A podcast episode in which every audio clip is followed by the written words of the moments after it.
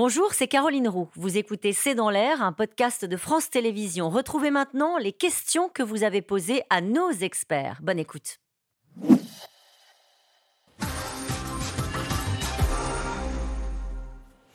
Une question de Régis, de Régis en Côte d'Or. L'équipe iranienne de football n'a-t-elle pas été très courageuse en refusant de chanter l'hymne national lors de son premier match au Qatar? Bien sûr que c'est courageux, c'est ce que ah, vous disiez tout à l'heure. Hein. Extrêmement courageux, bien sûr, parce qu'il y en a qui vont rentrer en Iran, et puis c'est un geste fort, c'est un geste de soutien au, peuple, et le visage fermé surtout. Ouais, ouais. Le visage fermé.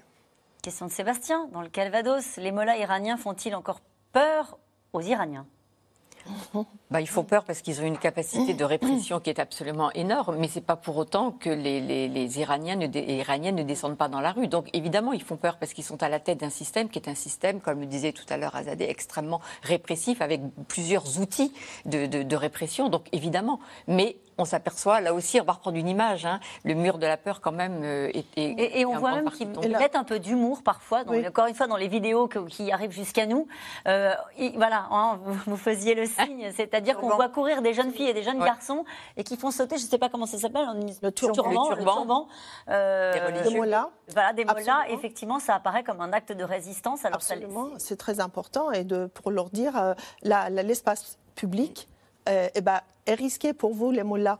Donc, euh, ni, euh, tout comme vous avez rendu l'espace public euh, risqué aux femmes qui ne portent pas le voile, par exemple. Il devient risqué pour nous aussi. Mm. Voilà, absolument. Et donc, c'est une façon de, effectivement, rétorquer. Tout, à fait. Les Iraniens veulent-ils que les mollahs assouplissent leur régime ou qu'ils partent Frédéric Ancel, a priori, enfin, je, je, redis ce qu'on a dit, hein, pendant un peu plus de, 15 ans, il y avait une possibilité offerte aux Iraniens, du moins c'est ce que le régime a fait croire. Moi, je suis d'accord avec ce que vous disiez, je pense qu'il y a eu instrumentalisation de la part du guide suprême, qui a toujours été extrêmement dur, de ses présidents, qu'il a laissé élire, mais qui en réalité n'ont pas, pas, voulu, n'ont pas voulu aller, aller au-delà. Donc maintenant, on aboutit effectivement à une, une, ligne rouge euh, dont, dont les manifestants savent qu'ils ne pourront pas, ou un plafond de verre, si vous préférez en termes de réforme, qu'ils ne pourront pas euh, briser. J'ajoute un point, si vous permettez, il y a aussi une question générationnelle. Beaucoup de ces gardiens de la Révolution légitimaient leur propre pouvoir, leur répression et, leur prévarication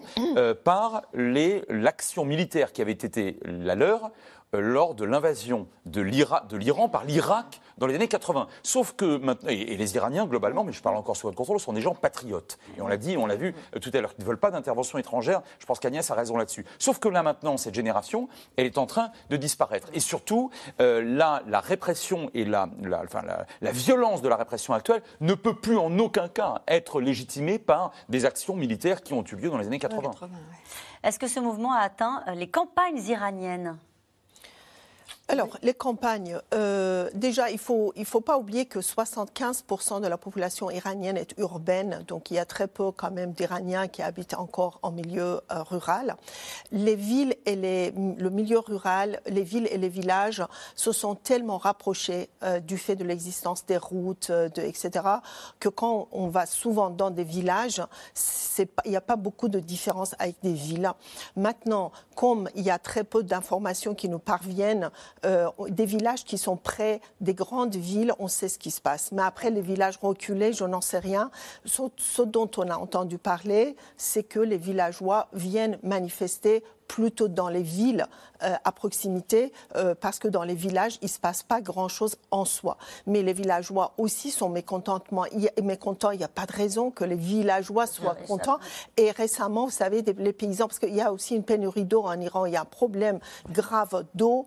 Euh, et donc, il y a par exemple, avant-hier, les paysans ispahanais, hein, dans la province d'Ispahan, qui manifestaient pour la énième fois pour, contre la, le, le, le manque ou l'absence d'eau euh, parce qu'ils ne peuvent pas irriguer euh, euh, leur, leur culture. Donc il y a les, villageois aussi, oui, sont contestataires, aspirent aux mêmes valeurs, il faut le dire, que, les, que, les urbains. Pardon. Une question d'Alain en Seine-Saint-Denis. La répression effectuée par le régime iranien suscite-t-elle des dissensions au sein de l'appareil d'État? On a l'impression qu'effectivement, il commence à y avoir, il peut y avoir en tous les cas des, des dissensions dans le sens où même si ce régime veut se maintenir et qu'il est prêt à tout pour se maintenir, il y a semble-t-il, qu'il commence à y avoir quelques voix à l'intérieur de ce système pour se rendre compte que cette répression est tellement forte que du coup, ça les condamne complètement. Et en fait, cela se rend compte finalement du danger dans lequel ils se retrouvent parce que cette répression telle qu'elle est exercée, eh bien, a complètement condamné aujourd'hui ce régime. Y a-t-il une force d'opposition en mesure de prendre et d'exercer le pouvoir en Iran?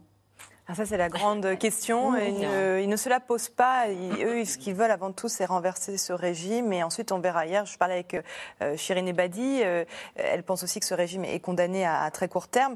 Par exemple, Shirin Ebadi, son nom vient le nom de Nasrin Sotoudeh, l'avocat des droits de l'homme, qui est en ce moment en résidence surveillée, des personnalités civiles euh, qui pourraient émerger. Mais pour le moment, en tout cas, l'opposition à l'extérieur de l'Iran n'est pas du tout fédérée. Pourquoi l'Iran euh, met-il des Français en prison, Frédéric Ancel? Ah, pour exercer des pressions, hein, euh, pour qu'on on critique moins euh, le, régime, de manière générale et a fortiori en ce moment, pour qu'on soit peut-être plus souple sur la question, sur le dossier nucléaire, même si après tout, c'est quand même pas un président français qui a rompu les, accords de Vienne dont je parlais tout à l'heure, c'est le président américain Trump. Hein, et je pense que. Alors après, des, euh, est-ce qu'on on parlerait gros sous? Je ne pense pas. Je pense que ce que la France pourrait apporter, entre guillemets, euh, c'est effectivement une, une, moindre contestation diplomatique de l'Iran. Et justement, cette question sur les otages, les aveux de Cécile Collère lui ont-ils été arrachés sous la contrainte? Oui, évidemment, ça paraît absolument évident. Elle récite, hein. Elle récite, bien sûr.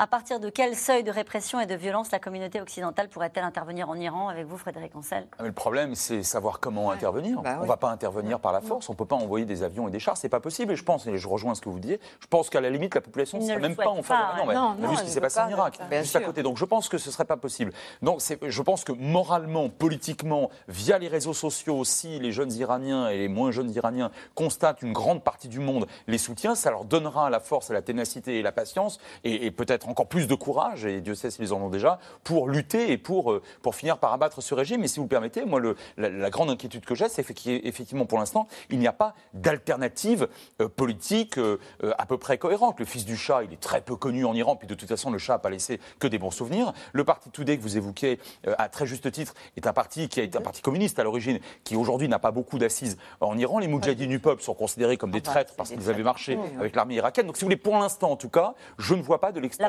une véritable alternative. Les Iraniens ont-ils le droit de quitter le pays? Si on ne retire pas le euh, passeport, Ceux qui obtiennent un visa euh, quittent le pays, ceux qui ont les moyens de partir partent, euh, effectivement. Mais la question d'alternative, ça, ça, se, ça se fera.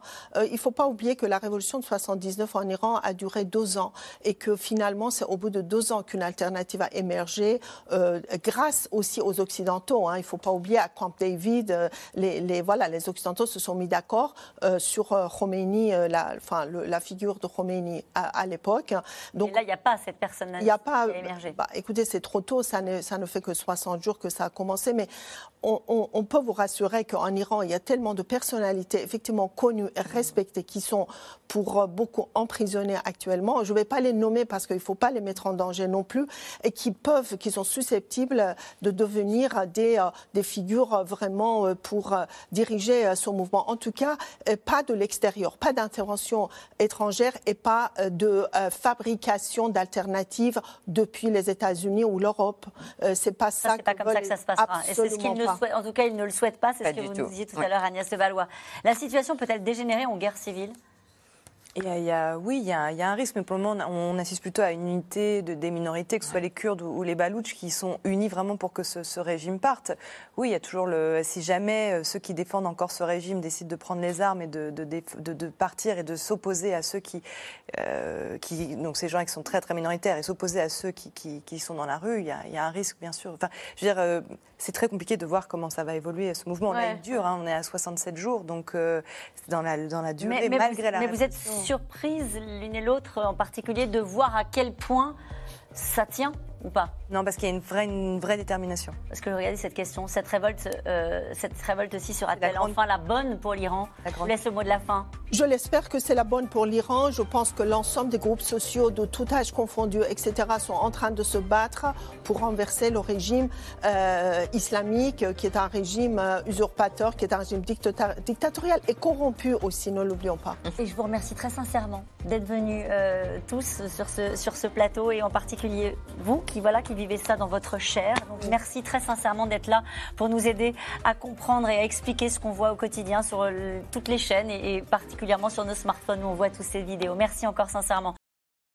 C'était C'est dans l'air, un podcast de France Télévisions. Alors s'il vous a plu, n'hésitez pas à vous abonner. Vous pouvez également retrouver les replays de C'est dans l'air en vidéo sur France.tv.